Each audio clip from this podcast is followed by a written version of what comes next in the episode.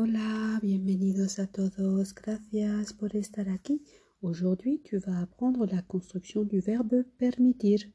En français, le verbe permettre est suivi de la préposition de. Ce n'est pas le cas en espagnol. En espagnol, c'est permitir más infinitivo. Ejemplo. La mascarilla permite protegerse contra virus y microbios.